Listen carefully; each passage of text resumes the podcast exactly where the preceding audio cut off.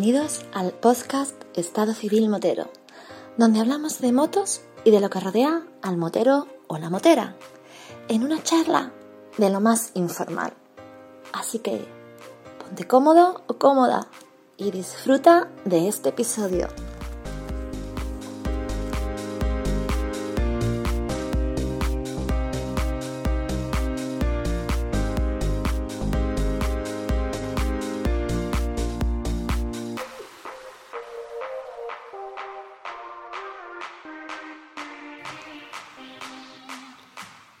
¿Qué tal? ¿Os acordáis de hace un par de episodios donde hablé con Antonio de que me encontré con un viajero, un motero?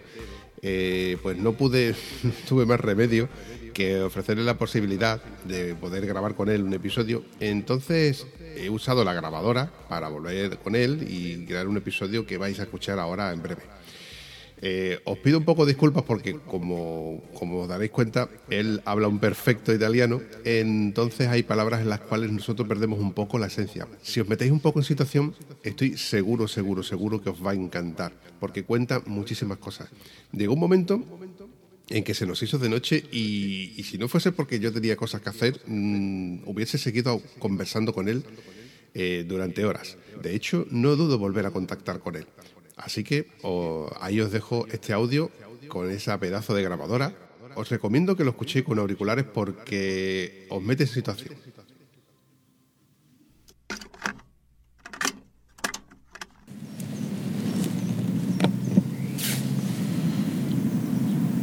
Y ya está grabando.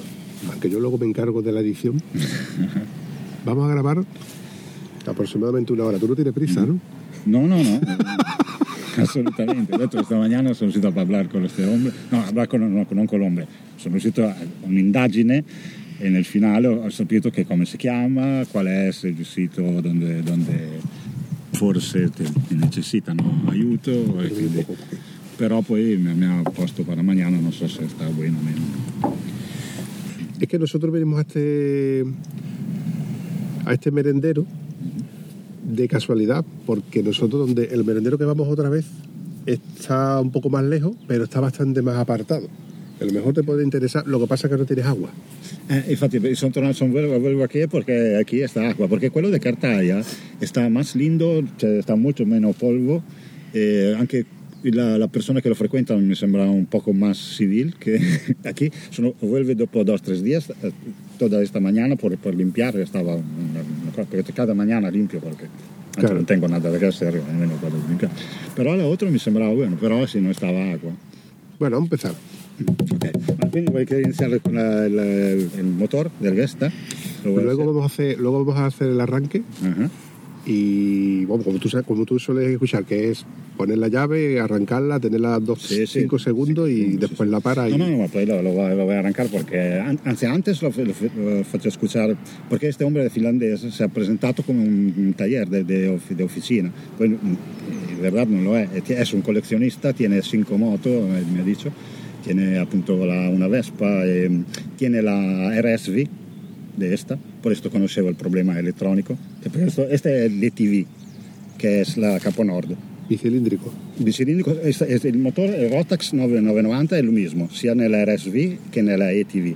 Però la RSV è quella da velocità, similare che la Tuono, Sì, tipo la Tuono della Priglia. RSV.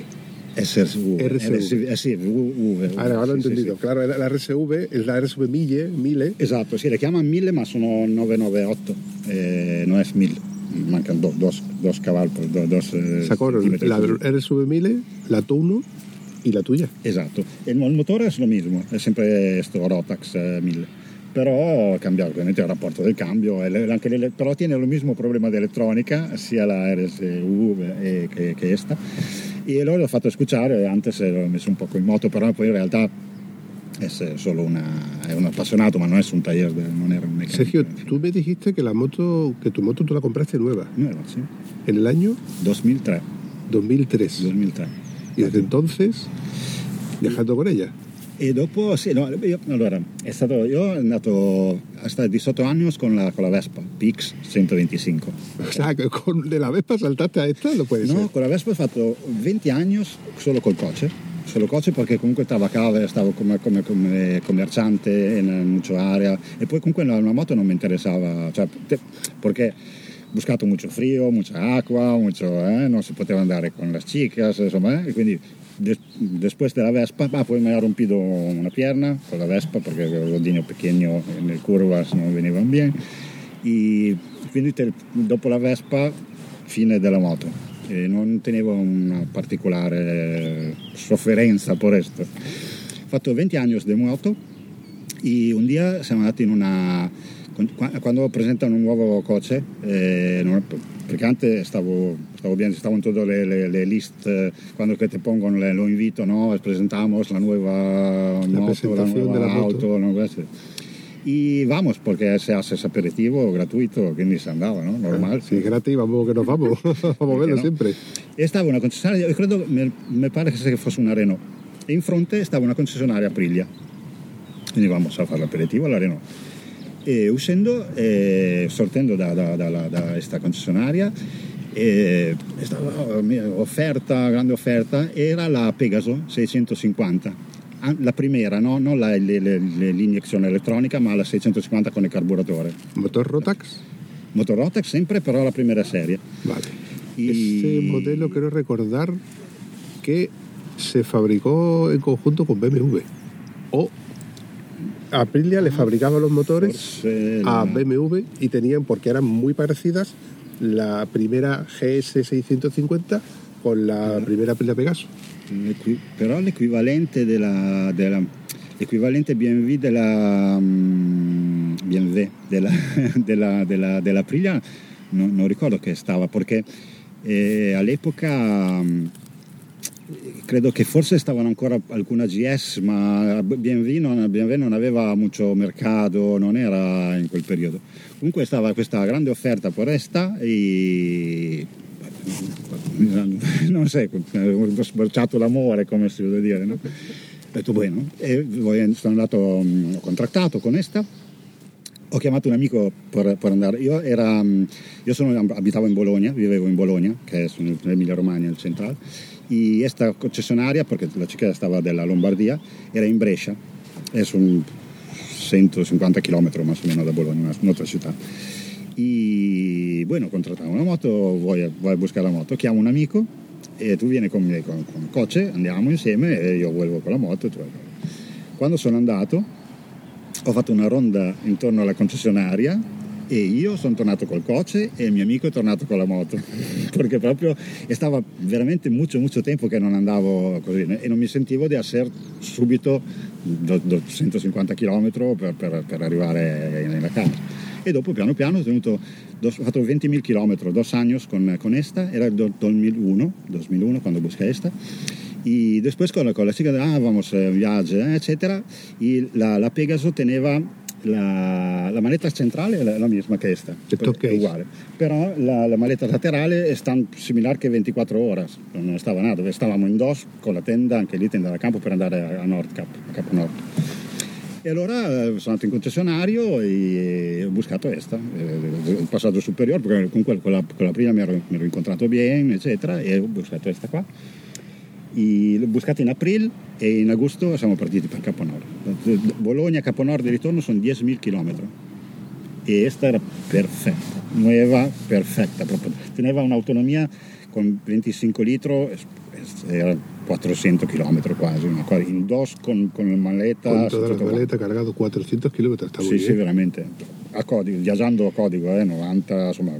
Sì, sì, già. Anche perché in Finlandia pegan fuerte. No, eh. in Italia también. Italia tiene fama de sì, que... ma in, il, all'epoca, mira, che stavano...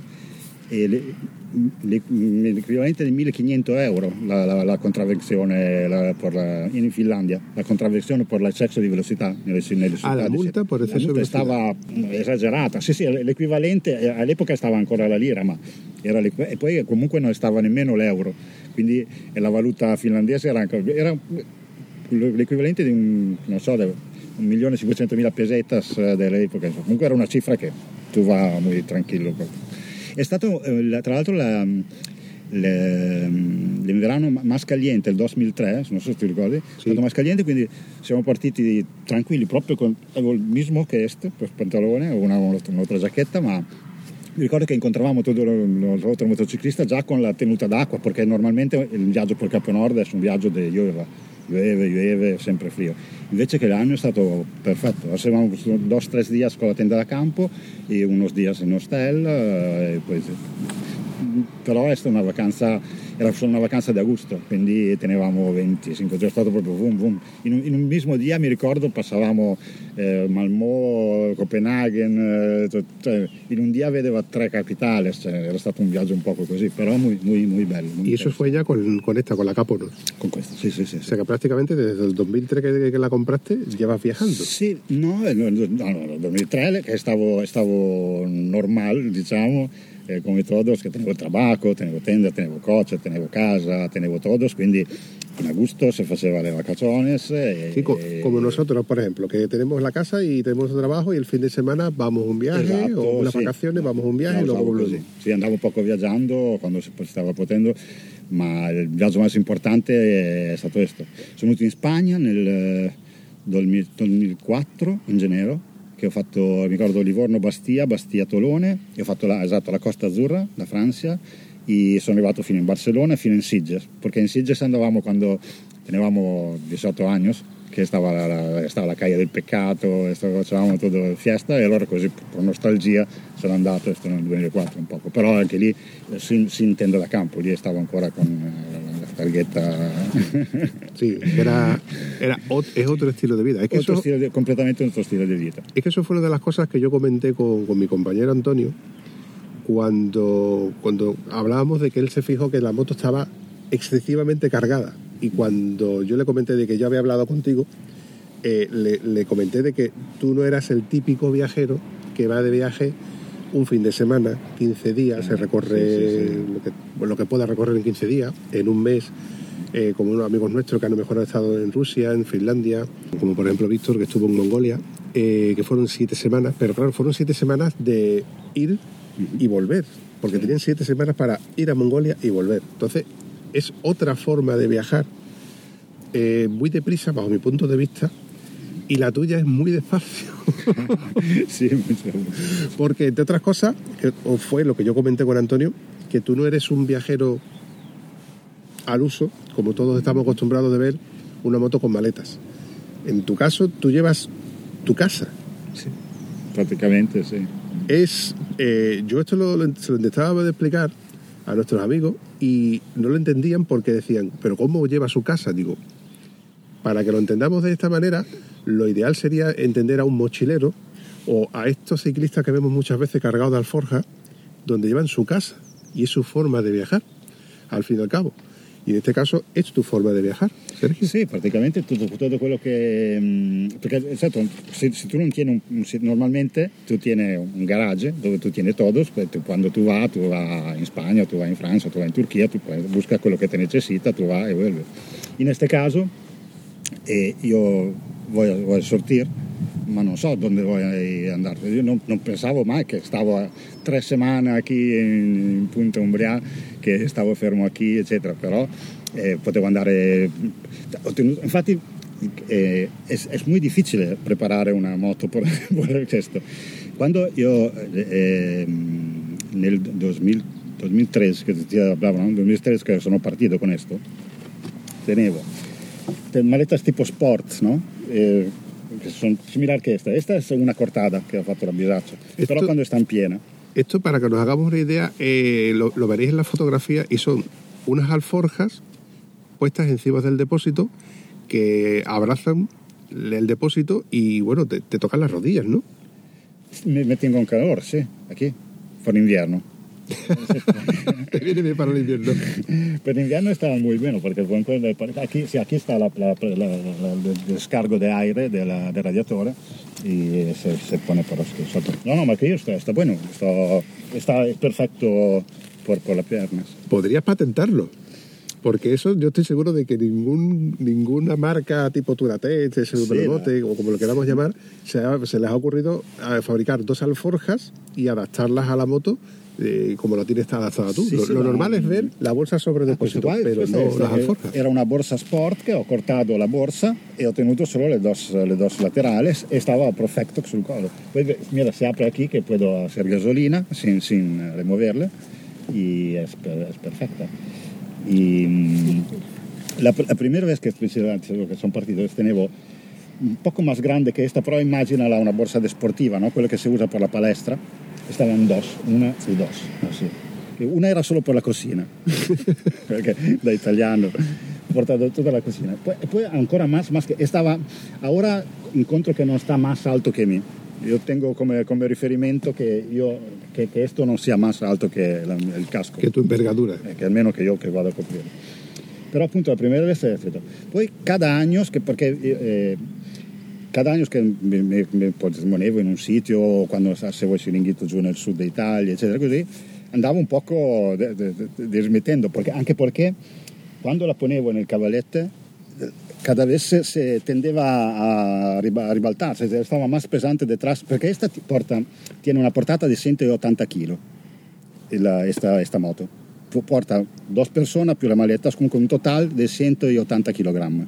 180. 180. Tu- Il pilota, il secondo, i, i maleta. cioè, Quindi io sono 70 más o meno e quindi puedo, puedo- teoricamente puedo cargare oltre altri 70 kg, che non è.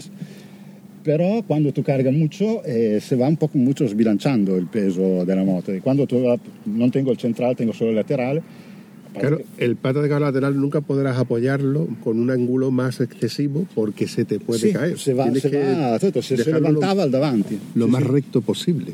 Sí, sí, por por esto que te- tengo... E poi ad esempio, al- forse lì puoi parcare, ma qui se la parco sin preda se va, se va giù caiando. Anche quando in, ehm, in, inve- in- in inverno, in fondo inverno e in verano, in verano, quando, quando está mucho calor, l'asfalto está mucho caliente, se la pone se va, se va dentro, se va dentro l'asfalto. Eso también lo he escuchado yo. Lo escuché en Sonia Barbosa que me decía que ella aparcaba la moto en verano y la moto se le hundía en el asfalto. Y yo decía, ¿cómo es posible que la moto se te puede...? Claro, es que estamos hablando de que el exceso de equipaje que lleva ella para ir de cuando estuvo en Rusia no es el equipaje que nosotros estamos acostumbrados a llevar para un fin de semana. Yo cuando, por ejemplo, hago acampada, que sí suelo llevar en exceso cosas que a lo mejor no necesito, pero por, por ir lo más cómodo posible. Ahora, por ejemplo, llevo, en lugar de llevar una colchoneta grande, llevo una colchoneta plegable para que me ocupe el máximo espacio posible, para no tener que llevar cosas por fuera de las maletas. En tu caso, eh, tú llevas todo lo imprescindiblemente necesario, pero para vivir los 365 días del año. Sí, praticamente todo el tiempo que a stare, sì, sì. Eh, hace poco, cuando lo estuvimos comentando, de cómo lo, harías en verano, cómo lo harías en invierno, yo dándole vuelta, ¿no? pensándolo, pero por ejemplo, a los dos días empezó a llover y pensamos, ¿cómo lo hace? Sì, sì, la- no, no, quando- tra l'altro quando va piovendo, eh, allora se, se quiero che muovermi il dia seguente non uso la tenda perché non, non puede co- co- coger la tenda quando sta mojada perché poi dopo va suele male, a- quindi pongo sempre col tarp. E, e- ora, le ultime due o tre settimane, ho sempre usato la soluzione del tarp. Ora ho puesto anche eh, della... Ups, adesso si è rompido, ma mi ricordo che il tarp tiene, tiene un poco más de spazio perché sennò devo stare eh, muy basso. Nell'altro pinare stava la canna di bambù, e stava meglio. Perché io ho trovato questo, ma... O sea, usas la, la propia funda de la moto para Sì, resguardarte de la lluvia. Sta, sta coperta praticamente, che cubierta. se, se tengo la tenda, pongo, pongo la moto, e la tenda in fronte della moto e, e connetto la tenda alla moto. Così se, tu, se per la notte va muovendo il telo, se va muovendo anche la tenda. Perché cada... non ho mai, in verità, mai avuto nessun tipo di problema, però insomma, por- è Sì. una piccola una piccola antifurto che se va muovendo la moto se va muovendo anche la tenda praticamente perché la tenda è legata alla, alla, alla- alla- corda, alla corda che tiene il telo della moto praticamente. Y se no, appunto con questo sistema, el te- questo tarp es 3 metros per 2 y 50 y lo pongo así, yo duermo aquí, eh, tengo anche lo spazio co- por comer cuando va lloviendo, come l'altro día, eccetera. Al final es adaptarte a cada una de las situaciones que te has ido Ah, encontrando sí. a lo largo de, de estos años. Eh, a lo largo de estos años, desde que tienes la moto, ¿cuántos kilómetros tienes? Ahora 150.000, 150.000. Y en 150.000, supongo que alguna batería, alguna rueda, algún pinchazo, Sì, alguna sì, cosa te avrà no, passato, no? Sì, sì, sì, no. cosa- E, e questo, guarda, mira, è, è strano.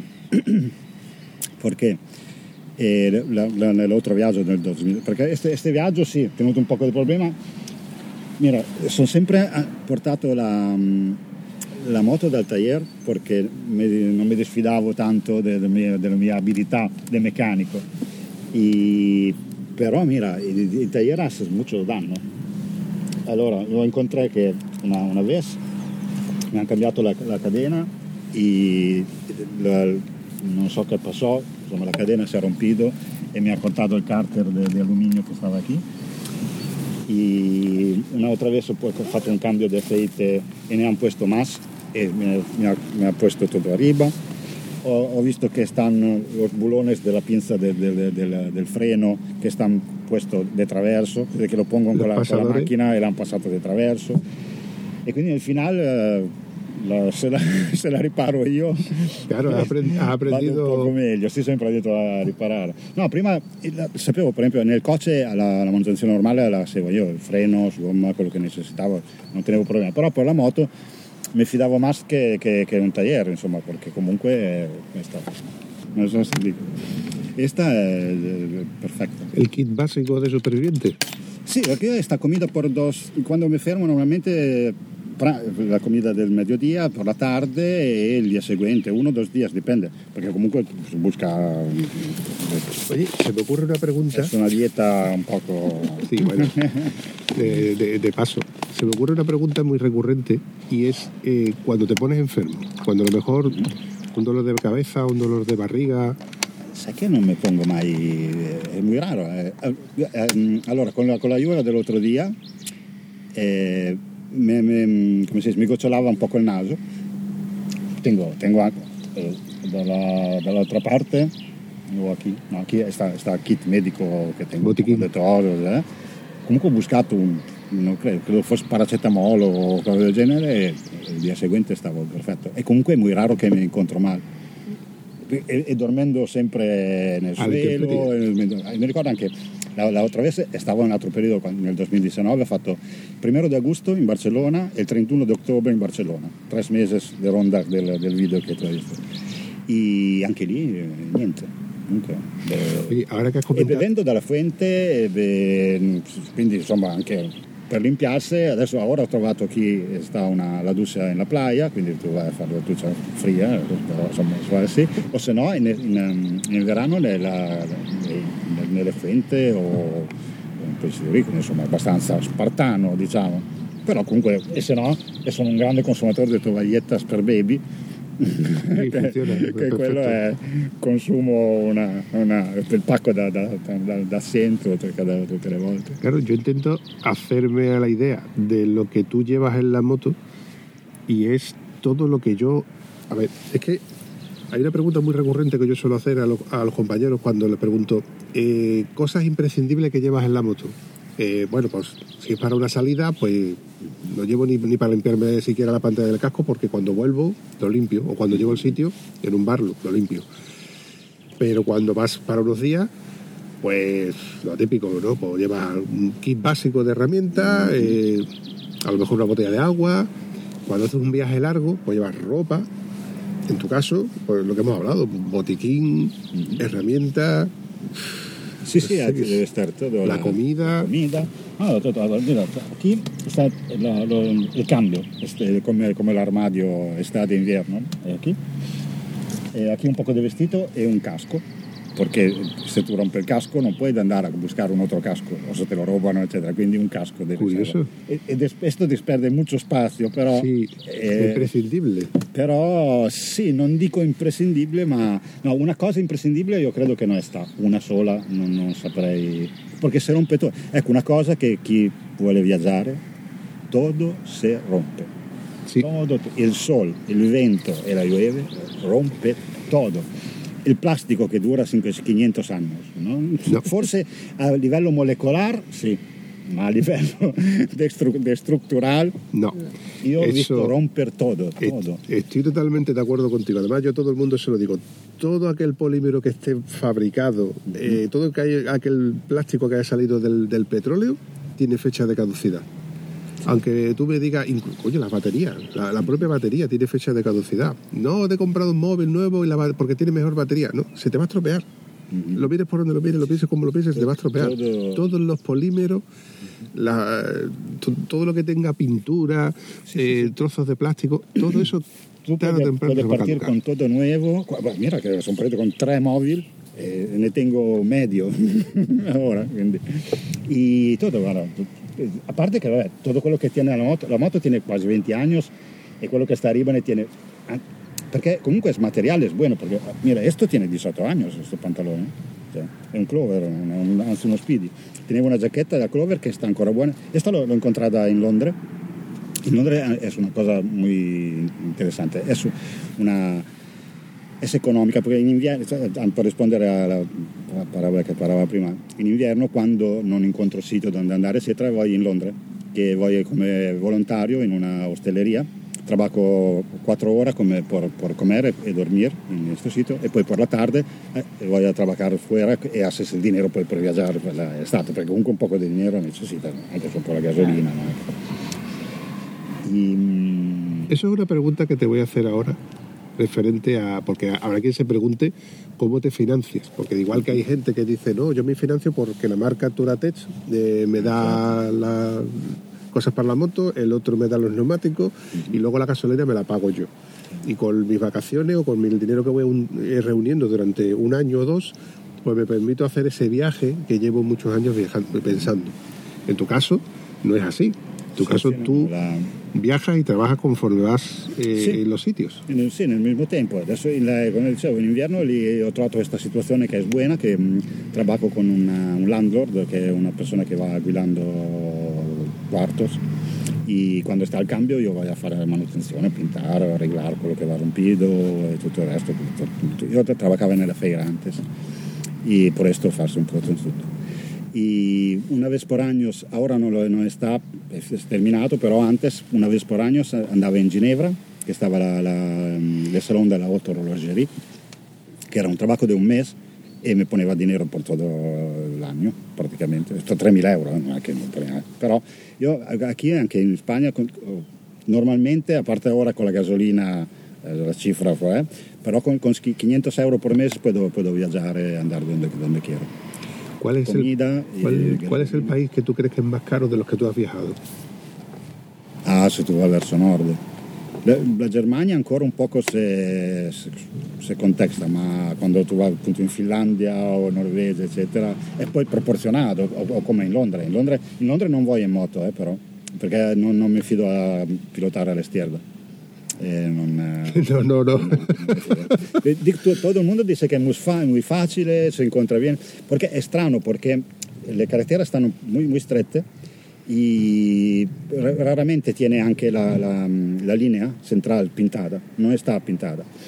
Y estando mucho strette, continuamente tu vas cambiando, no? Puoi stare perché parcato in seconda fila oppure perché incontra l'autobus, eccetera. Quindi, oltre a viaggiare alla, alla mano estierda, spesso tu vai alla derecha e quindi io credo che nel momento che tu vai alla derecha poteva perdere. Io tenevo un amico che mi diceva, ah, molto facile, è andato con, ha portato, la moto, dopo sei mesi in, una ronda è andato alla ronda al contrario, dopo sei mesi che, che guidava in... perché è normale, io credo che è troppo tempo e quindi non- in, in Londra vuoi, vuoi con l'aereo e poi dopo, anche perché sto sempre allora, è sempre la ultima vez, la vez che vuoi, penso, perché comunque magari penso di incontrarmi qualcosa di nuovo, però comunque ormai sono 3-4 anni che vuoi e lì è su una buona parte del, del dinero che incontro. E poi invece il resto lo incontro così, quando lo vuoi, normalmente sto me- mejor organizzato, quindi quando sto per finirlo mi, mi voglio buscare un trabacco. In questo caso è capitato tutto nello mismo tempo e mi sono trovato un poco così. E Però se- ecco, comunque non necessito molto, è, è normale, penso che 4-5 mila euro por año tu puedes hacer lo que quieras. No es más rico el que más tiene, sino el que menos necesita, decimos nosotros. Porque si realmente no necesitas... Beh, sì, no, ormai. A ver, a todo el mundo le gusta viajar de hotel, Sì. y- pero si yo... come, come ricordo. Ah, e, e, poi no, no, no, tirar nada perché todo puede servir. Esto es un, una cosa che non ho ancora. In todos los pinares stanno decine, decine un montón de este. Bridas. Non, non, non, perché, non capisco perché chi, chi le sta usando. Comunque, vedi, questa era la mia carta. ¿Esta es tu tarjeta de crédito? Quando stavo, dopo la usé per, far, per hacer il coso. Questa era la mia carta di credito. ¿Cuándo fue la última vez que la usaste? 2000, eh, 2003, 2004. Sì, no, 2003 per la moto, 2004, no, no, scusa, perdona, stavo dicendo una cavolata. E 2010, penso, 2009-2010. Non, non, contestualmente alla partenza, però stava già andando nella direzione de, de Sergio, ¿y no echas de menos Italia? ¿Lo echas? Eh, ¿No volverías a Italia? Uh, sì, sì, no, cada vez. Eh, diciamo, fin, finché non busco un sitio che mi encanta, dove puedo, rimanere, perché comunque tengo muchos progettos eh, che vanno. Uno anche quando io ti avevo conosciuto, ehm, a parte il discorso podcast, comunque Motero, eccetera.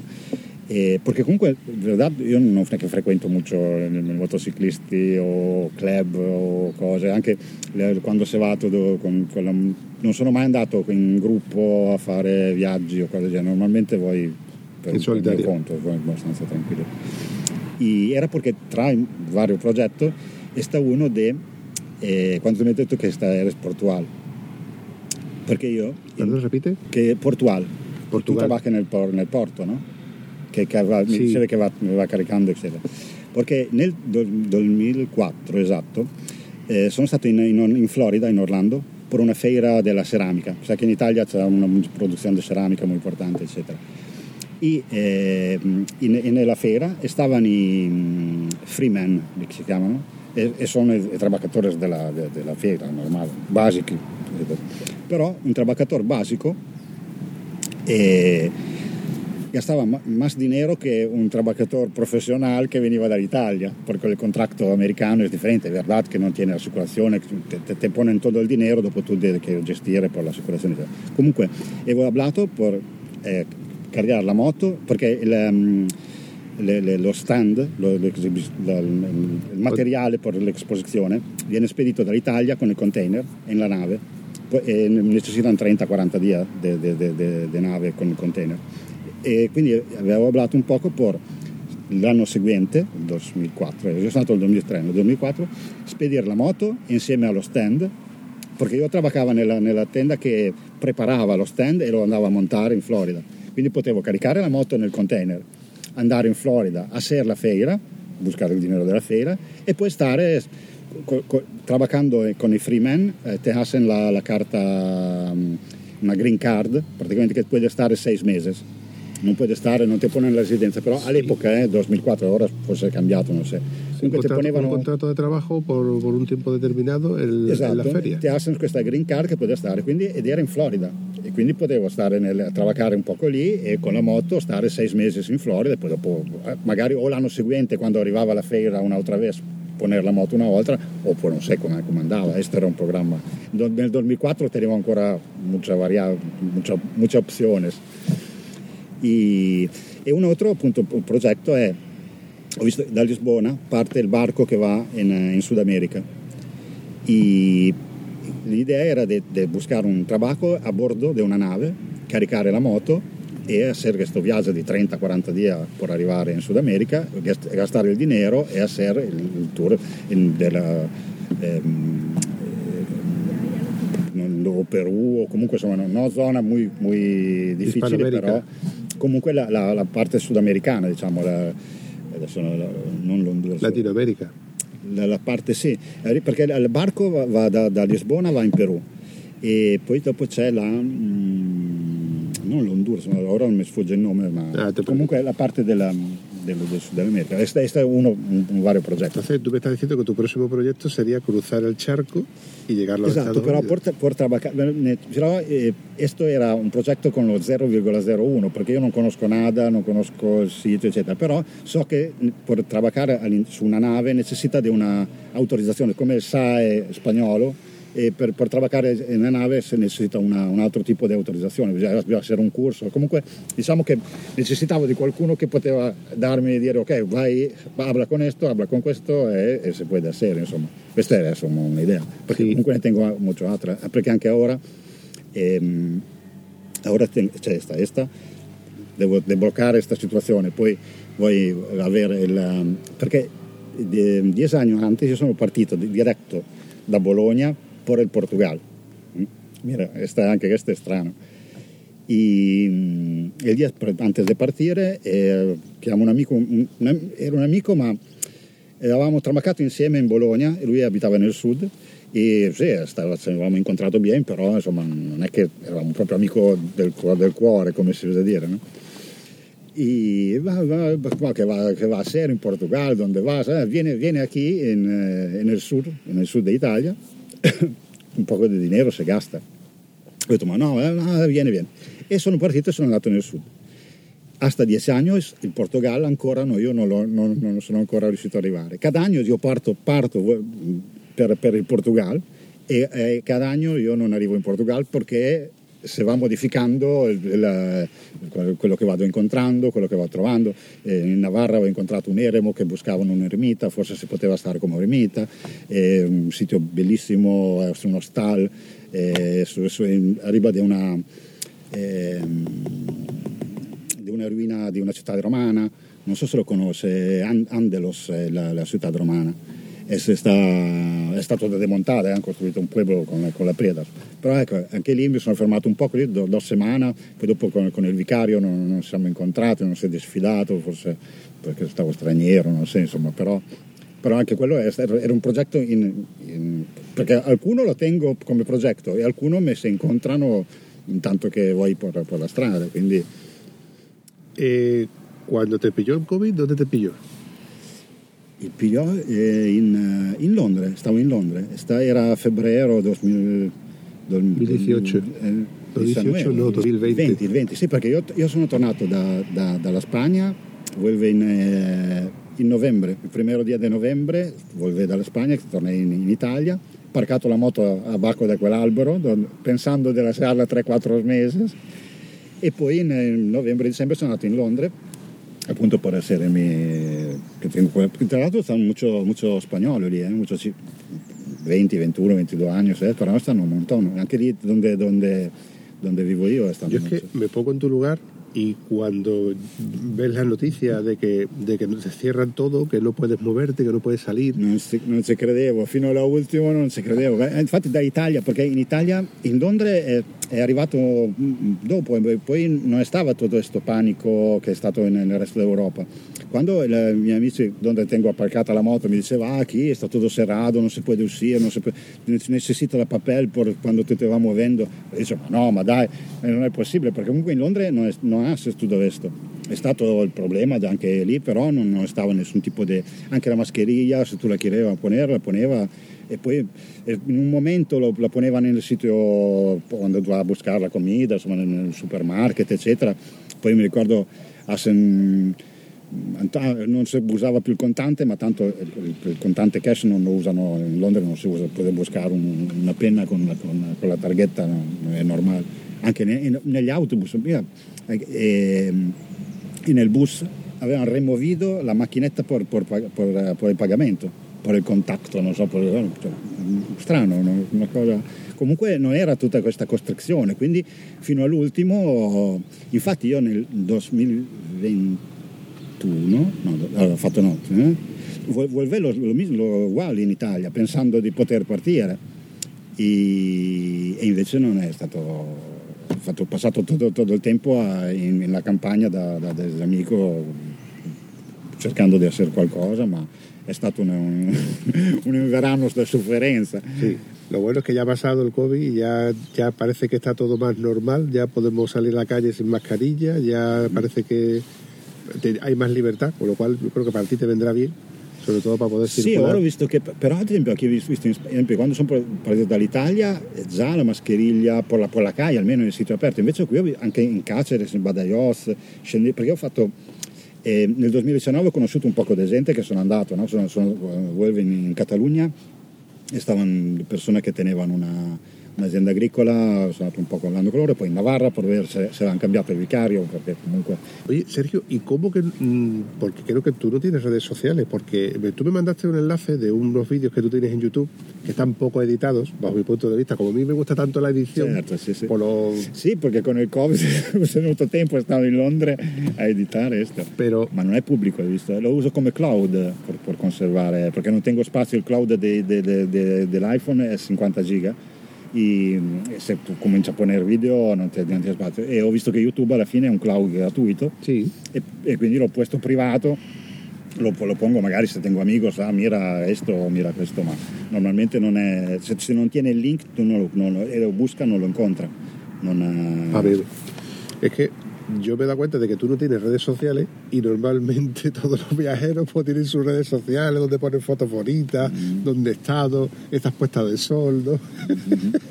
en tu caso no hay, no hay- o sea, no eres el típico viajero que va publicando mm, las fotos de su moto, de dónde ha estado, con quién ha estado, etcétera.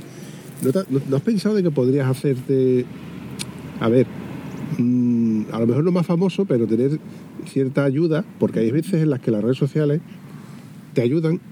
Las redes sociales, bajo mi punto de vista, son armas de doble filo. Lo mismo sirven para que te critiquen como para que te echen una mano, porque, por ejemplo, si estás en un sitio donde no... Vamos a suponer de que tienes un pinchazo y resulta de que no tienes dónde no, no- no sabes qué taller acudir o dónde puedes encontrar un neumático para tu moto con una medida y a lo mejor en las redes sociales eh, puedes encontrar a alguien que te diga, oye, pues en tal sitio, pregunta por tal sitio y a lo mejor te pasa un enlace. Entonces yo creo, bajo mi punto de vista, siempre bajo mi punto de vista, que tiene esa parte buena de las redes sociales y por otro lado, si, no sé, la familia o un amigo, por ejemplo en mi caso, ¿no? Si tú mañana te, te vas de Huelva y yo qué sé, vas hacia el norte o vuelves otra vez a Italia, a través de las redes sociales vemos un seguimiento de dónde está, cómo estás, si te encuentras- bien, si no te ha pasado nada, etcétera, Sí, etcétera, etcétera. sí, sí. Eso es una forma que yo creo que, eh, por un lado, funciona bien porque nos mantiene informados, pero por otro lado, a la gente, que es la parte en la que no me gusta, porque la gente lo usa como postureo, ¿no? La, digo postureo, esa foto que se ve en bikini, muy bonito, y en la playa, su tumbado con su, con su cervecita, con su y luego no se ve lo que está por detrás realmente, ¿no? Delante o detrás de la, de la cámara. Por ejemplo, esta puesta de sol que estamos ahora mismo contemplando. Ah, que sí, se ve sí. muy bonita, tal, y- Sí. pero luego lo que realmente no se ve que es lo que está después de la, de la puesta de sol. En fin, yo te animo a que, bueno, que mm, a que publiques alguna que otra foto por, por saber, por eso, dónde está, cómo está, cómo te va. Luego te voy a pedir permiso para que me dejes publicar alguna fotografía, porque claro, yo, como el podcast es, es- es todo escuchado, no tiene imágenes. ah? Entonces yo lo que hago es que a, tra- eh, a través de Instagram y luego él re- redirecciona a Facebook, publico algunas fotografías referentes a lo que se comenta. Mm, Porque, por ejemplo, cuando yo comento la, la Caponor, por la Aprilia Caponor es el modelo tal que tiene dos tubos de escape. Sì, sì, no, no, per quello non, non c'è problema. Se tu puoi, buscare foto da... Perché comunque la, eh, haces esto, ma ricordo che ci sia stato un montón de tempo eh, per hacerlo, perché comunque eh, vabbè, non tenevo un ordinatore muy, muy potente, però comunque la, mm, ho usato K, eh, KFM, non so, un programma per Linux per, per hacer esto. Y mm, mi ricordo che per poner tutta la foto, perché per, per fortuna sono georeferenziate la foto in originale, perché comunque lo- alcune sono con la, con la macchina fotografica, però alcune sono con, con l'iPhone e quindi tiene la georeferenziazione. Mm, però mi ricordo che c'è necessitato molto tempo, poi dopo lo- lo- quando va a fare il rendering eh, necessita anche di un, di un ordinatore. Io tengo un ordinatore che tiene 10 anni, come, tutte le cose che io tengo. Mi ordenador tiene 15.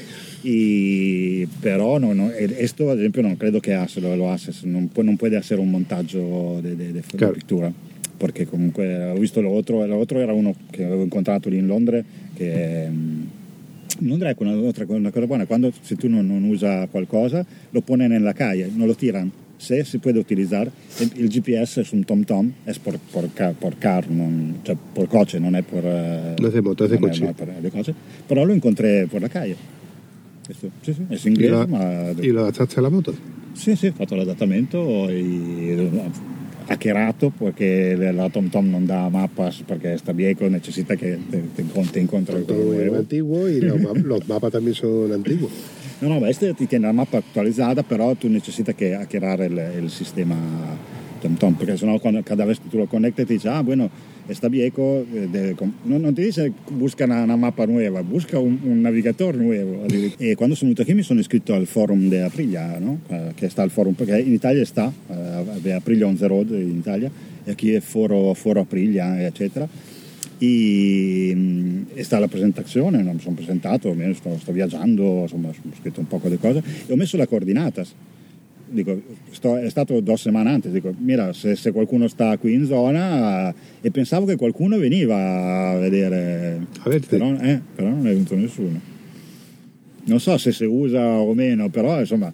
Mh, los foros han esto... ido decayendo mucho desde que existen los la mensajería instantánea. Ah, la mensajería instantánea tipo Telegram, WhatsApp. Sì, sì, infatti anche l'ombra finlandese, per, per favore, io non tengo WhatsApp perché, allora, è vero, mucho tempo sto qui e anche essere, però normalmente eh, mi voy muovendo nel dia, mi, sì, mi fermo per la comida, ma non, se mi fermo per comer non momento a poner messaggi. Infatti io non tengo né Whatsapp, né, tengo Skype, perché comunque lo uso, lo tenevo già che tiene credito addirittura il mio Skype, però ora non puedo più entrare perché mi mandano il codice dall'altro telefono.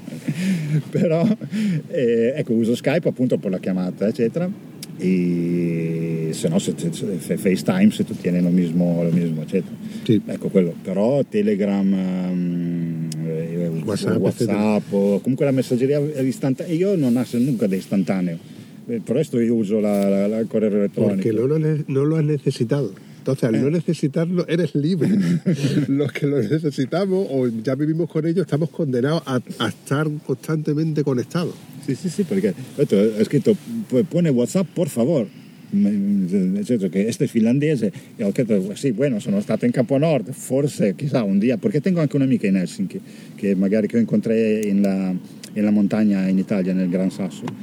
E bueno, ho pensato anche perché anche, anche la, il centro Europa è buono. La Spagna ormai sono un poco di casa, mi gusta, poi comunque non, non riesco, 7000 km e ho visto nada, eh, perché comunque eh, ho fatto la ronda esterna, se tu vai vedendo la, la regione le ho, le ho, mirate, le ho toccate un poco tutto, però è stata una, una ronda proprio solo, sono 7000 km e non, non, ho visto nada proprio, eh, quindi quello, se, quello, che ti, ti, ho mandato il link per la, per la pittura eh, è quello che uno che non, è, che non, viene, che non vive in Spagna, che non è spagnolo, quello che lo, che lo va a incantare, quello che va, e sono questo spazio così più grande, perché in Italia tu hai 5 km e poi incontrare Io mi ricordo che, ok, questo tiene l'opzione non usa autostrada e quando pone l'opzione non usare l'autopista, ehm, ni, a pagamento e ni, e ni, e ni anche, anche né peaje né, e anche se non si paga a pagamento è uguale. E te haces quindi tutta, tutta la, la vieja carretera, anche la, la, la, strada romana ancora, eccetera. Io mi ricordo che faceva 50, 60, 70 km sin encontrar nada, sempre o, o, o culturas de olivos o di almendras, o infatti e nel barco ricordo che stavano dei chico che mi chiedevano che viaggiavano, venivano per una o due settimane, dico recuerda sempre gasolina, mai poner gasolina vaca perché se fai autopista non è un problema, ma mi è capitato muchas veces de, de hacer una hora, una hora e media di de, de, moto sin encontrar nada, nada. Questo è, è molto strano per chi viene dall'Europa, dall'Italia in particolare, in Italia 5, 6, 10 km, oppure si può andare nella, nella, nell'Appennino centrale, allora sì, può essere, ma anche lì comunque tu vai incontrando qualche pueblo, i pueblo sono tutti sulla caia. Ad esempio, a differenza della, della, Svezia, il viaggio in Capo Nord è bellissimo perché lì e, e il pueblo non sta sulla caia principale. Cada vez tu incontri un piccolo indicatore che dice che c'è sta un pueblo, ma tu anche lì 100-200 km solo è nel bosco, nel bosco, nel bosco, nella Lapponia, sopra, riva. È, un, es, il Capo Nord è un viaggio proprio interiore perché tu tieni proprio tempo di... Eh, tanto la, moto, la, la, la strada è, è, perfetta perché per i 90-100 all'ora tu vai proprio tranquillo, poi se la moto sta anche buona vai proprio tranquillo e quindi non, non necessita che tu presta mucha attenzione nel condurre perché non, non sta traffico, anche lì incontra pochissima macchina, eh, è come quando appunto se va por i Pirineos. Eh. Tú has dicho de que vas tranquilo, pero yo he visto el neumático tuyo de tu moto y, y tu neumático no te tranquilo. No, no, ma perché mh, se, se, va, se va creando de depressione, eh, se va creando la pressione un poco se e poi comunque vabbè essendo molto carico magari un po' chiede che, che piegare un po' di più y que hay, que aprovechar también todo el neumático per, però sì devo, devo vale anche pescare il pneumatico sì. ah, esto lo, esto lo monté in Cadiz nel 2019 esto detrás esatto che allora in, in Castiglia si è rompito la catena. E ah, ti stavo dicendo prima quello che è del viaggio cada vez che capita una situazione non negativa, diciamo, perché comunque se state rompendo la catena trasera è un poco negativo, e, e poi viene, se viene compensata. Allora, lì, allora questa catena si è, si è rompita in uh, un pueblo che si chiama La Torre, in provincia di Avila. La Torre? La Torre si chiama. In Avila. In Avila 20 km antes de la gasolinera donde se ha rompido y 20 km después de la gasolinera no está nada. La cadena se ha roto en frente a la, a la gasolinera. He dormito dos días en la gasolinera e passava un hombre ogni tanto oh, come va, che haces, eh? e sono andato in su casa abbiamo ordinato la, la, catena trasera in internet, la catena è arrivata, abbiamo trabacato nel suo garage e, questa purtroppo è una storia che non ha un finale buono, ma e dopo una, quando sono partito mi ha dato la chiave di casa e nella torre abitano 20 persone, 20 persone o meno. Sento in, in verano quando è stato in vacazioni, ma se no non sta vedendo. Ho detto, mira, se, no, se tu non stai in casa, donde estás non sta nada, non sta nunca aquí, sta è come un campo, busca la chiave. Mi ha dato la chiave di casa, eccetera. Purtroppo quest'anno quando sono tornato, eh, questo uomo ha tenuto un problema di salute, y perché avevamo anche io stava un altro progetto ah, Tenebessa aveva buscato la casa da poco tempo potevamo io appunto trabajando come manutentore potevamo ampliarla essere una guest house essere su un hostal insomma era un'altra, un'altra idea e sta in una, una residenza ora. non si è capito bene se è tenuto un ictus o una cosa del genere anche questa è una cosa un po' privata però insomma lo, lo incontré sono andato questo anno appunto ho fatto la, la Castiglia la Navarra la, la e, appunto lì da, da, quella zona per, per, incontrarlo e non stava a casa, ha buscato, eh, insomma stava in, in, questa residenza e purtroppo non, non credo che se va, però ehm, eh, forse non so, e, e muchas otras, otras veces, anche un'altra vez, eh, en la noche, quando tenevo il problema con la batteria, scuro completo in la montagna, la moto si ferma, miro un, una, una panca eh, solo panca, non stava la mesa, solo panca, ho detto va bene. Con l'ultimo spinta mi parco nella panca e pongo il tarp, eh, stavo scuro, è inutile che vado a travacare, e la mattina eh, tolgo il tarp e in fronte stava un box, un garage, si importa, si importa, un garage con una mesa di marmo, lunga más che questa. Io vendo, aspetto un poco, arriva un hombre, passa con, con un coche, eh, buenos días, ma, dico, tengo un problema con la moto, ¿puedo ponerme? Ah, sì, sì, esta la tenemos por la fiesta della romeria, eccetera. Quindi ho parcato la moto, eh, dormito sopra la mesa, l'ombre è andato a chiamare un suo amico che teneva un caricatore della batteria, poi dopo... Eh, e, se, e se, quando, quando, finisce la corrente, che, quando va, vuelve sotto la 12 volt, la centralina non comanda più il motore, il motore si caia, cioè non è che può dire ma arrivo, va a essere a un chilometro, quando si arriva, arriva, quindi la moto si ferma. E muchas veces mi è capitato questo, cioè, donde si è rompito la moto e se, poi ho comunque incontrato il problema, cioè si è creato un problema ma ho incontrato il, modo per risolverlo. La provvidenza? Sì, è molto, molto di opportunità, di provvidenza, sì, comunque è un destino un poco strano ma eh, comunque sta, tu lo, tu, lo sempre, tu lo, tieni sempre, perché comunque, mira, l'altro giorno sono andato, ho incontrato qui in, il portale, sta un sito dove si può essere la doccia in la spiaggia, e, e in la doccia è arrivato un hombre che stava fumando un porro, hablando, allora este hombre era il parente dell'ombre di Punta Umbria con cui io avevo parlato, che conosce l'ombre delle cose, e es un sitio donde la, la playa está cayendo, cioè está transenado, non si può andare, no? quindi non è che dice van todos en sitio, può essere il, il bar central dove tutto vanno. In questo sitio vanno forse solo fumando e basta, però è incredibile. E, e, viaggiando è questo, il, il viaggio è un pochino questo. ¿Quién te iba a decir a ti que ibas a estar con una grabadora delante hoy? Vabbè, dopo lo corto.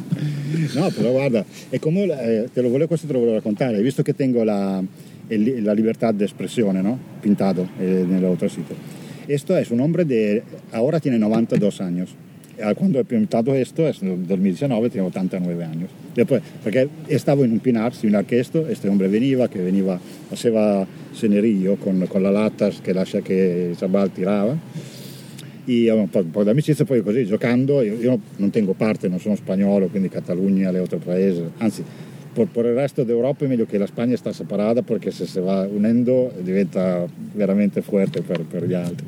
Io penso, ho avuto questa idea, questa impressione, perché se con tutte le, se tutte le regioni si vanno unendo eh, in un corpo veramente unico, eh, la, la, potenza economica è, è, esagerata, io credo. Non so, questo è quello che io posso aver intendito viaggiando così, perché stanno muchas risorse che però cada uno si, si mantiene per supposto. Questo è così, una, una cosa estemporanea.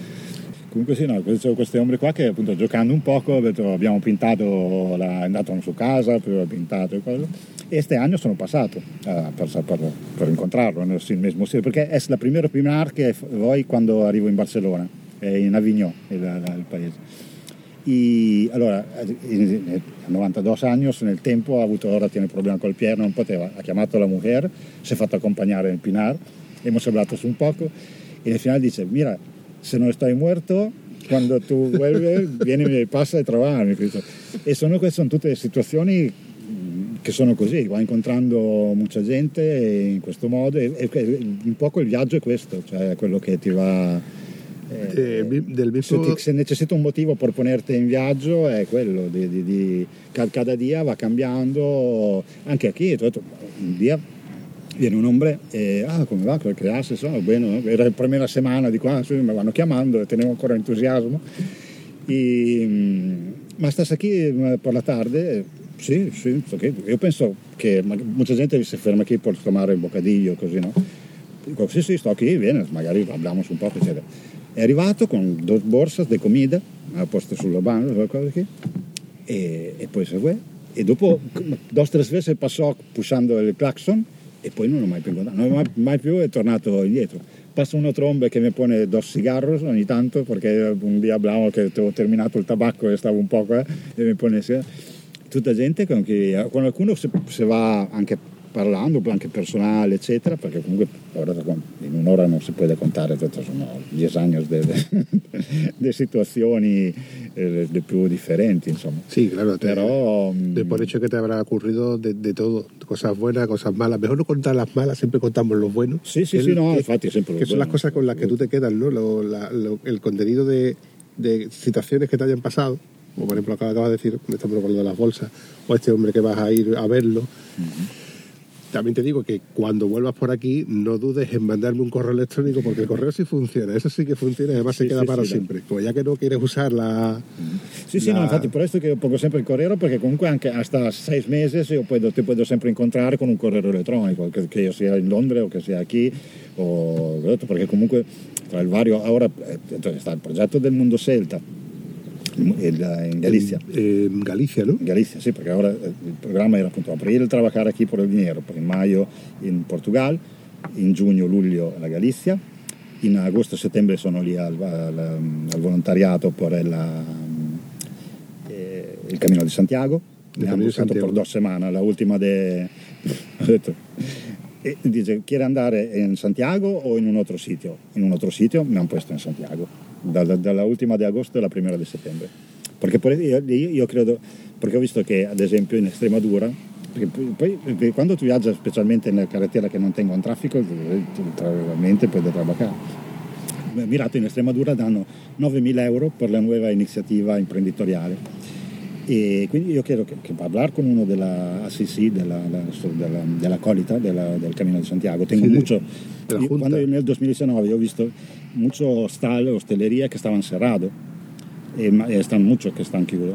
Quindi io, l'idea era di dare eh, so, 5-6 mila euro por lugar una, una- un hostal y de, de- la- de la- del ayuntamiento de la, de la, de la- Y te vas, a hacer, Extremadura. te vas a hacer empresario en España. Sí, por, por- por- por l'inverno, perché eh, non mi gusta l'Inghilterra, non mi, non mi gusta Londra, però in Londra, anche se tu tienes 60 años, 57, 60, so lo che tengo io, tu va e tu buscas il trabajo, e, e pagato anche muy bien. Però non- e- il ritmo è economico e non, tu- non- non- non incontro tanto, sto bene perché comunque sto, sto- Pues no dudes en contármelo, aunque sea por el correo electrónico. Yo a eso le doy difusión y como pueda me hacer algo más para verte, porque eso sería un puntazo, eso sería apoteósico. Que un italiano consiga abrir un negocio en España, eso tiene que funcionar seguro. No, no, era così un'idea, perché ho, mirato questo che diceva, va bene, aiuto- l'Extremadura pone 9.000 euro di finanziamento, penso a fondo perduto, eccetera, quindi io normalmente un, un lugar, un, un hostal, ne avevo visto uno antes nel 2006-2007, però che chiedevano 7-8 mila euro año. E Io, io tengo un, un sitio dove passare l'inverno, busco anche un poco di dinero, se, se passa qualcuno, perché comunque ho visto molto pellegrino, però come detto ho visto molto hostal che stavano cerrado. E allora devo entrare, è un po' come il discorso del, del Portugal, devo entrare un poco nella... perché, perché le idee frullano, però chiaro che dopo in pratica non è lo mismo. Però comunque, sta, per questo che ti dico, so, so quando voy a, a parto, ma non, non so dove voy a... E è lo mismo per quello che tu ti va portando, perché comunque... eh, tutto sta... Este anno tengo anche il kit Covid, eh, qui, cioè, no, il kit eh, rapido antigenico. Ah, sí, el del Tentico. Sì, perché se in frontiera te, te arriva che tu non lo tieni, almeno tengo 4 e 5 antigenico. Tienes que ir preparado para todo. Sì, sì, qualunque situazione. Certo, Infatti, más che portare cosa, quiere che portare cosa per riparare. E Mira, eh, aquí tengo la parte elettrica, che tengo un tester, eh, eccetera, e tenevo il, salda- il saldatore de stagno, non so se se entiende. Sueldo, ¿dónde está? también llevas? L'ho mirato dos veces antes de partir. No, non lo prendo. E, eppure me- me- se, se lo tenevo, e tene- si è rompito la radio, che si è dissaldato il cable de- della radio, perché tutto si rompe, e se tenevo il saldador potevo ripararlo, e invece il saldador non l'ho portato. Este 200 grammi non lo, non lo busco, perché era che ha il peso, no? E quindi niente, tengo, nella, nella altra valigia c'è... mm, questa potrebbe essere una descrizione, non so. Allora, aquí l'inverno, il guardaroba. Della otra sta la manta, saco a pelo. eh, Tengo tre saco a pelo, ah, tipo cebollas. Perché Di capa. me- è meno dos, eh, o meno tres lì in Castiglio. Nell'altra vese. Poi sta mm, appunto eh, kit medico e kit di riparazione elettrico, elettronico. Dall'altra parte la- il minimo della cucina, il gas, macchina del caffè, un, un taglierino di legno madera. La máquina de café es indispensable, ¿eh? Sì, la mocca, la imprescindible. mocca. L'altro dia è finito anche il gas. Perché stavo, stavo- ho posto la macchina a riba del barbacoa, che è un sacrilegio perché si, va, si può rovinare, però eh, per fare il caffè... eh, Hombre, ya te dije el otro día que yo te invitaba a un café, ¿eh? Sì, sì, ma no, alla mañana lo busco normalmente, no? Per- per- mi, mi necessito per la mañana, dopo nel dia no, non lo busco. Yo sí tomo café, yo soy muy cafetero y de hecho yo rara es la vez que no salga en moto y si puedo me llevo mi cafetera porque me gusta estar así, tranquilo y ponerme mi cafetera. Con lo sencillo que es ir a un bar, pagar un euro y te ponen el café. Pero si puedo, me, me llevo mi cafetera, Ah, no, mi infierno y me preparo mi café y ese ese momento de preparar sí, el sí, café, eso es que me gusta, me gusta. Te digo, me Sì, gusta. sì, no, io ho detto, nel finale ero, ecco, antes ero partito con tutta la cucina completa, ora invece tengo solo il, il kit minimo. E poi quindi qui stanno un poco, mh, de- de- c'è- sta il manuale del Portugal, la- il manuale della moto, ehm, appunto il kit della, della Covid, e dall'altro sito sta una, una manta, e qui sta un poco... ah, è, è simpatico. Questo è, è il mio sex toys. Questo, mira. allora, quando stavo a meno 2-3 gradi, questa è una grande invenzione che è, è un Nobel, non so se è terminato. Ora questo lo pone nella, nel, sacco, nel sacco, lo pone in fondo, poi va piegando il sacco quando, quando, tu vai dentro con il piede, che tu lo, vai, che tu lo incontri col piede, è un, un orgasmo, come si usa dire, questo lo chiamo sex toys, è, è fantastico. E via, io, lo, io lo, lo, È potentissimo, questa è un'invenzione geniale. E dall'altra parte del simile a questo sta l'inverter, poi il computatore. Ah, questo è sta. Ah sì, dopo cada vez che adesso non ricordo neanche dove stavo. Quando tu mi hai insegnato la foto dico, sì, pero esto sì. fue esto fue en Portugal, un sitio muy bonito. Lo que pasa es que es un lecho de un río, entonces no hay árboles. Ah, okay. Y fui, fui en verano. Después de, de, comer, puse mis cosas y voy a pasar una noche a, la, a, las estrellas. Y claro, menos mal que llevaba la manta para que es térmica, o sea, aislante. Sì, sì, no, bueno, no, no è no, aislante. Io tengo una, la, un sacco di de, sacco de Survivor, come lo chiamo. ¿Y dónde está la moto que es que no hay nada. No hay ah, nada sí, sí, sí, no puedes conectarte a ninguna parte. No hay, no hay, cobertura tampoco para el móvil. Es que se llega bastante complicado llegar. Y, y la manta es negra. Uh -huh. Las botas, que las botas. Y mi cafetera. Ah, cierto. Mi cafetera sí, es, es, imprescindible. Sí, sí, sí. La... Y por eso, oye, yo me, me gusta tu, tu filosofía y tu forma de verlo. Pero claro, yo, si es para dos días y me llevo cómo sería vivir en el día a día con todo lo que tú llevas o con todo lo que yo necesitaría en el día a día. Eh, no sé, yo creo que no tengo bastante. Siempre, hombre, luego al final aprendes a desprenderte de cosas que no necesitas y buscarte cosas que sí necesitas. Sí, Por ejemplo, un botiquín en casa no tengo, curiosamente, porque si necesito tiritas o algo voy a la farmacia y lo compro pero tú tienes que por fuerza llevar sí, tu botiquín, sí, sí. Tu, tu gafa, tu... Tu, que más cosas tú tienes y menos dinero te necesita, anche, porque es claro que tú puedes comprar todos. Cuando, me acuerdo anche la otra vez que venivo aquí en el, en el barco, estaban otros viaggiatori italianos, tres BMW 1200, 999, un'attrezzatura da todo casco último modelo, Schubert, eccetera. E la, e la signora aveva comprato una de, de tovaglietta che eh, eh diceva scusa perché ho pensato dove vas quello che ti necessita lo vado buscando cioè non era un viaggiatore de, de, de, de, non tenevano sicuro tenda tenevano la cabina nel barco cioè quindi facevano una ronda di, di, della costa spagnola non so poi al primero d'agosto quando sono arrivato quindi però quindi è normale che tu puoi, però cada vez tu te, te gasta dinero, quindi se, se quiere que hacer un mes con, con 500 euros, quiere que más cosas tú tienes eh, o tú encuentras anche, porque muchas veces che incontro lo, lo, lo, ed è strano anche perché cada vez che incontro per dire esta la tengo o la tiro e dopo una, dos o tres días magari mi accorgo che se ne ha rompido una e tengo, se no, devo andare. Claro. E, e, e, con esto tengo, tengo muchos de los elásticos, eh, quello che incontro lo,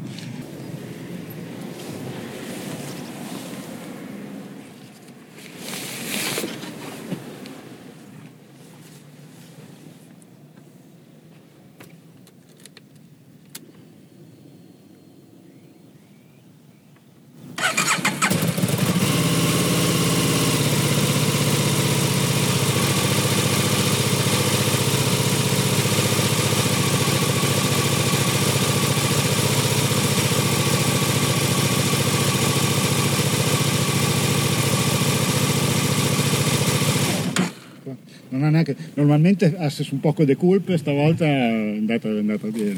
Arrancato perfettamente. Mm. Mm. Io... Sì, non so, non so che contarti perché sta... Aspetta, si faceva mucha cosa. Alegro mucho de haberte puesto a ver. Esta foto se la enseñó a mi amigo Antonio. Mm. Espérate, le hace otra cosa. Sí, te voy a la versión. Eh, no, no tenevo las maletas eh, de metal, tenevo las maletas de, de, de cuero ancora e stavo un po' di, di, di, girato Estaba el hombre que estaba contigo. ¿Y qué de nuevo con la cara que tiene, chaval? También te quiero. Te voy a dar una mala noticia, Antonio. Cuéntame. ¿Tú te acuerdas de cuando estuviste conmigo A en el, ver. ¿Te acuerdas cuando estuviste conmigo en el campo? Sí. Eh, ¿Dónde estuvimos?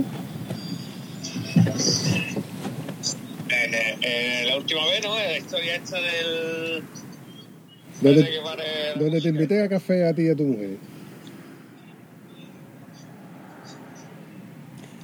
La última vez que estuvimos en el campo, ahí al lado de Huelva. eh, ¿Eh? ¿En el. Vale. ¿Y qué viste tú allí, bonito? El chaval este que tenía la moto allí, ¿no? ¿Qué moto es esa?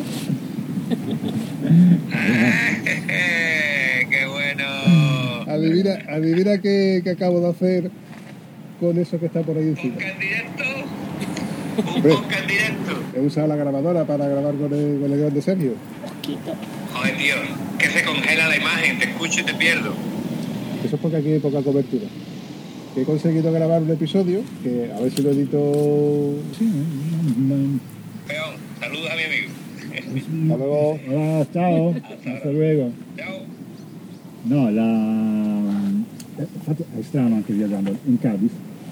Io antes de- de- del viaggio del 2019 mi tenevo sempre il, il meteo di Cadiz, 25 gradi, 25 gradi, quello che, che lusso, sicuro è un posto perfetto. Invece poi quando in Cadiz sta sempre vento, vento, anche per questo cada vez tu ti tieni un'idea di un sitio, poi quando arriva, non so se ti capita anche sente il profumo quando tu incontri in un posto, cada, cada vez te encuentras bien, cada vez invece magari un poco indifferente. Esta semana, estas dos semanas que ha habido mucho viento, no es normal que nosotros tengamos viento. Suele hacer buen clima. Incluso la lluvia esta no es tampoco tan usual. Pero yo estoy seguro que a partir de mayo, que empieza la calor, questo- huye, huye de la calor. Aquí cuando hace calor, hace calor. Hombre, que estés en el Sì, io mi ricordo che ho stesso fatto il bagno in ottobre mentre, mentre salivo verso Barcellona, la otra vez che stavo qui, in ottobre stava frío, perché ora questa Bueno chicos, pues hasta aquí este episodio que, bueno, como veis es diferente, no tiene tomas falsas, ha sido una grabación que he hecho con, con la grabadora, no es algo que a lo mejor, bueno, esté premeditado, donde hay unas pautas y demás, sino que ha sido algo muy, muy improvisado, que aproveché que tenía allí la grabadora, que nos olvidamos que estaba la grabadora, evidentemente, y empezamos a hablar de, a desvariar y voy a ir contándome cosas que ya, te digo, ya os digo que mm, se nos hizo de noche y empezó a hacer frío y bueno, me lo tenía que volver porque teníamos cosas que hacer cada uno. Calculo que para cuando este episodio ya esté terminado, este hombre ya habrá partido hacia Portugal. Luego tenía intención de ir hasta un festival celta en Vigo para pasar allí aproximadamente casi todo el verano, etcétera. Y le he comentado que probablemente si más adelante está por, por, por mis dominios, ¿no? como quien dice, pues que no dude en contar conmigo para que yo le, siempre y cuando yo le pueda echar un, un cable o si tiene alguna historia más que contarme, pues evidentemente aquí estará la grabadora esperándole y el Bambi también.